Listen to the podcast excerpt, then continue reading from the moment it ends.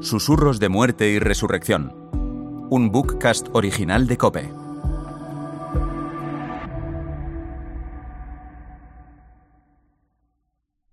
Primer susurro.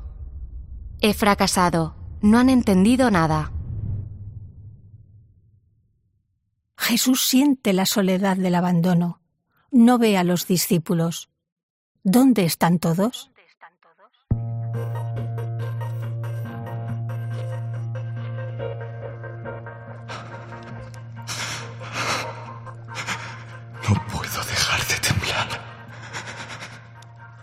¿Será el miedo o será la fiebre? ¿Será la soledad? De esa que quema y hiela. ¿Qué formas más crueles de torturar y matar tienen los hombres? Abba, no veo los colores. Todo está gris y negro, envuelto en niebla. Es como humo. Abba, Abba, ¿dónde están todos? No los veo, ni los vi por el camino hasta aquí, aunque era difícil levantar la cabeza bajo el peso del travesaño. Sí que vi a Emma, mamá. La intuí, miré, y allí estaba, con María de Magdala. También vi alguna otra discípula a lo lejos, pero los demás, ¿dónde están? Tendrán miedo, estarán asustados. Los entiendo. Pedro, pobrecillo, siempre tan impetuoso y aparentemente seguro de sí, y al final tenía miedo hasta de los criados que lo habían reconocido. Sé que solo me ha negado con la boca. Su corazón sigue siendo noble. Bruto, pero noble. Su mirada me lo dijo cuando lo vi de lejos. Y Judas, tampoco lo he visto. Él no quería mi muerte, lo conozco bien. No, Judas no quería mi muerte. A su modo pensó en protegerme. Abba, que Judas te sienta cerca. No lo dejes solo, Abba. Te necesita más que los otros.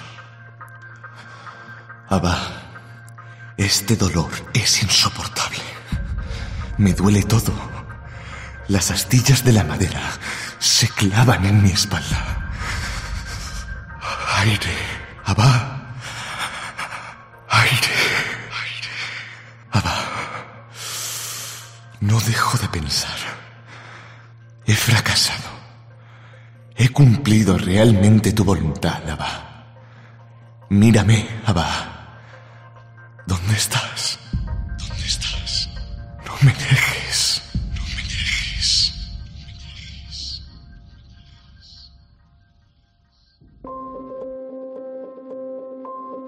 En este momento, en la cruz, eres la paradoja misma. Estás clavado en la cruz, en una cruz que elevan para que todos puedan ver a los malhechores, asesinos y traidores. Sin embargo, tú no eres nada de eso, y la cruz es tu trono y tu gloria. Como hombre no has podido ser peor tratado ni haber caído más bajo. Como Dios, cuanto más bajo, más alto. Tu madre, algunas mujeres y ese discípulo amado que es, que somos cada uno de nosotros, están relativamente cerca, lo que les dejan los guardias. Si queremos, ahí estamos todos, contemplando. Hasta el último momento mantienes tu esperanza en el ser humano, en todos nosotros, buscándonos con la mirada. Qué maravilloso eres, Dios, aunque nos quedamos cortos. Eres más que maravilloso, eres más que insondable, pese a lo cual permites que nuestra imaginación, nuestra pobre y limitada imaginación, dibuje tu bondad y todo aquello por lo que te consideramos bueno, en palabras y frases que, en definitiva, solo permiten decir lo que no eres. Eres más que bueno, y siempre nos quedaremos tocando solo con la yema de los dedos lo que realmente eres. Es lo único que podemos hacer ahora. Así será hasta que te veamos cara a cara.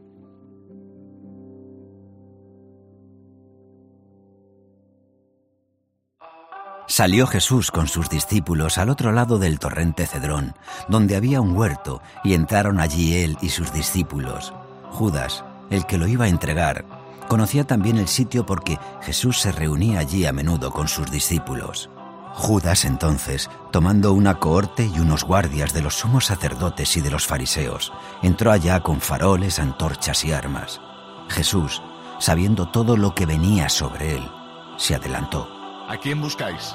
A Jesús Nazareno. Yo soy. Estaba también con ellos Judas, el que lo iba a entregar.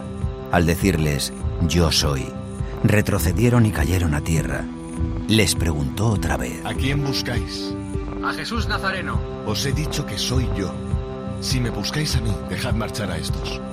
y así se cumplió lo que había dicho. No he perdido a ninguno de los que me diste.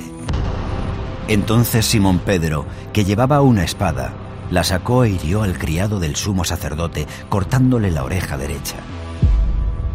Este criado se llamaba Malco. Mete la espada en la vaina.